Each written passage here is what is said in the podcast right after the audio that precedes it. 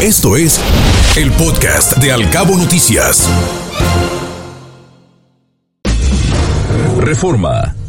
Esta mañana Sergio Sarmiento retoma un tema en el cual AMLO en una mañanera presenta una portada del periódico Reforma que decía que México suma 45 masacres y hace burla hablando de que en su sexenio no es así y que no son realizadas por policías o militares. Bueno, pues hasta ahora, porque la madrugada del domingo 26 de febrero, según la Secretaría de la Defensa Nacional, un grupo de militares que se trasladaban en un vehículo en tareas de reconocimiento declararon haber escuchado disparos de arma de fuego, poniéndose en alerta, tras lo cual visualizaron un vehículo tipo pick-up con siete individuos a bordo, quienes se trasladaban a exceso de velocidad con las luces apagadas. Aceleraron su velocidad de manera intempestiva y evasiva, deteniendo su marcha al impactarse después con un vehículo que estaba estacionado. Al escuchar su estruendo, el personal militar accionó sus armas de fuego, así como usted lo escucha. Los soldados dispararon decenas de veces contra los ocupantes del vehículo. El saldo, cinco jóvenes muertos. Uno más fue herido y uno quedó ileso. No hay indicaciones de que los jóvenes que no estaban armados, no estaban armados, hayan cometido más que una falta al reglamento de tránsito. Hay una gran diferencia, dice Sergio Sarmiento, entre el adiestramiento de un militar y el de un policía. A un militar se le prepara para matar. Esa es su función en una batalla. A un policía se le adiestra para cuidar a los ciudadanos, que no son enemigos, y no puede disparar a menos que se le ataque primero. Sí, quizá, quizá esto puede aceptarse en una guerra. Solo genera una ilegal opacidad cuando los militares están cumpliendo con funciones de policías. El Universal. Esta mañana, Mario Maldonado, en su columna, habla de aquel abril de 2020 cuando Andrés Manuel López Obrador convocaba a su gabinete para redactar un decreto que prohibiera la importación de maíz transgénico y glifosato, un herbicida para los cultivos. Según sus datos, ambos productos eran perjudiciales para la salud. Tres de sus funcionarios de mayor confianza le dijeron que no era buena idea. A casi tres años de que se llevó a cabo aquella reunión, el presidente los ignoró y publicó tal decreto, lo cual tiene a México en la antesala de una nueva ronda de consultas bajo las reglas del TEMEC y el riesgo de ir a los paneles de controversias con Estados Unidos.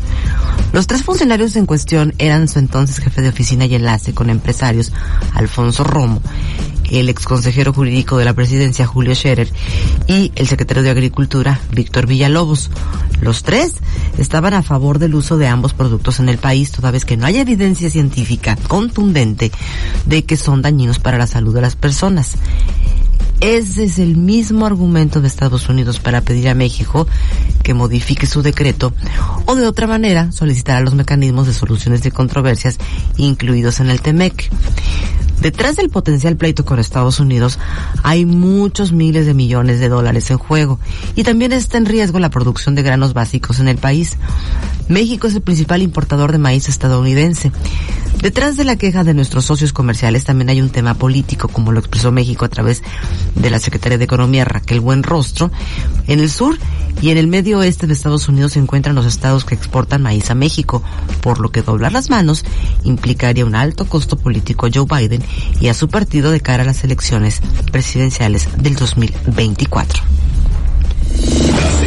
Trascendió. Milenio. Esta mañana trascendió que el líder parlamentario de Morena en la Cámara de Diputados, Ignacio Mierg, se declaró ayer a favor de una mujer para la presidenta del Consejo General del INE, siempre y cuando dijo, siempre y cuando no se violen derechos de los aspirantes hombres. Ajá, menos mal. El hecho es que más allá de dichos y contradicciones, la Junta de Coordinación Política en San Lázaro, presidida por el legislador poblano, definirá hoy si acata la sentencia del Tribunal Electoral que ordena elegir consejera presidenta para relevar a Lorenzo Córdoba el próximo 4 de abril. Trascendió también que ni 48 horas duró la expresión del Departamento de Estado de Estados Unidos sobre los riesgos de la democracia mexicana por el plan B de la reforma electoral, pues después de que el propio Andrés Manuel López Obrador respondió que es ridícula y da pena ajena esa posición. Ned Price, vocero de aquella instancia dependiente de la Casa Blanca, matizó que siempre que se habla de México con mucho respeto así se hace y que de hecho cuenta con una democracia vibrante. Templo Mayor. Reforma. Con sus plagios, Yasmín Esquivel ha generado una larga cadena de vergüenzas. Estudió su licenciatura en la UNAM, híjole, qué pena por la raza, el espíritu y hasta la porra de los Pumas. Hizo su doctorado en la y le trajo deshonor a esa universidad y sus egresados. Se siente como una integrante más de la Suprema Corte y qué bochorno han de sentir los otros diez ministros y ministras. No contenta con tanto oprobio, la ministra presenta un amparo en el Poder Judicial para que la UNAM no pueda proceder en contra de sus actos de deshonestidad intelectual. Así que ahora también los tribunales quedaron embarrados con el caso. Sus tesis podrán ser falsas, pero estas vergüenzas institucionales son reales. Y también Templo Mayor nos dice que el equipo de alpinismo mexicano está muy interesado en saber dónde compró Claudia Sheinbaum la cuerda con la que se está colgando de la llegada de Tesla a México. Inclusive en redes anda circulando un video en el que aseguran que Elon Musk decidió traer su planta de autos eléctricos no más por la jefa de gobierno. Al rato van a decir que Sheinbaum inventó la luz eléctrica y que Nikola Tesla era su prestanombres.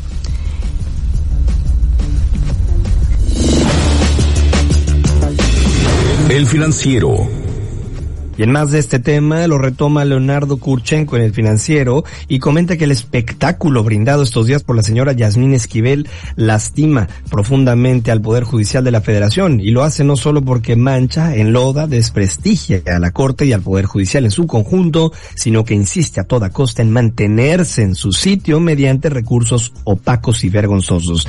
Por la brillante investigación del periódico El País, ahora sabemos que la conducta de la señora ministra, cuestionada y señalada como ilícita, y carente de ética en la UNAM, se replicó en la Universidad Anáhuac, donde aparece también un trabajo para titulación doctoral que contiene un significativo porcentaje de material copiado, duplicado, plagiado de otros trabajos en la materia. Es decir, Yasmín Esquivel tenía un modus operandi en cuanto a tesis profesionales se trataba. Copiaba disertaciones completas, páginas enteras, capítulos muy extensos y se los adjudicaba como propios. México no puede tolerar a una ministra ministra de la Suprema Corte de Justicia de dudosa reputación, con evidentes carencias éticas en su formación profesional y de cuestionable comportamiento jurídico, dice Leonardo Kurchenko esta mañana, y sin duda siguen apareciendo condiciones que le restan a este tema. ¿Usted se imagina a un juez en otra parte del mundo, en otro país, en medio de este escándalo, sin duda ya lo habrían cesado. Esto pasa solo en México. Estas son las columnas de esta mañana que puede consultarlas, por supuesto, en la página de Cabo Mil, www.cabomil.com.mx, donde encontrará lo más relevante de las columnas político-económicas de esta mañana aquí en México. Escuche Al Cabo Noticias de 7 a 9 de la mañana con la información más importante de los cabos, México y el mundo por Cabo Mil Radio 96.3. Siempre contigo.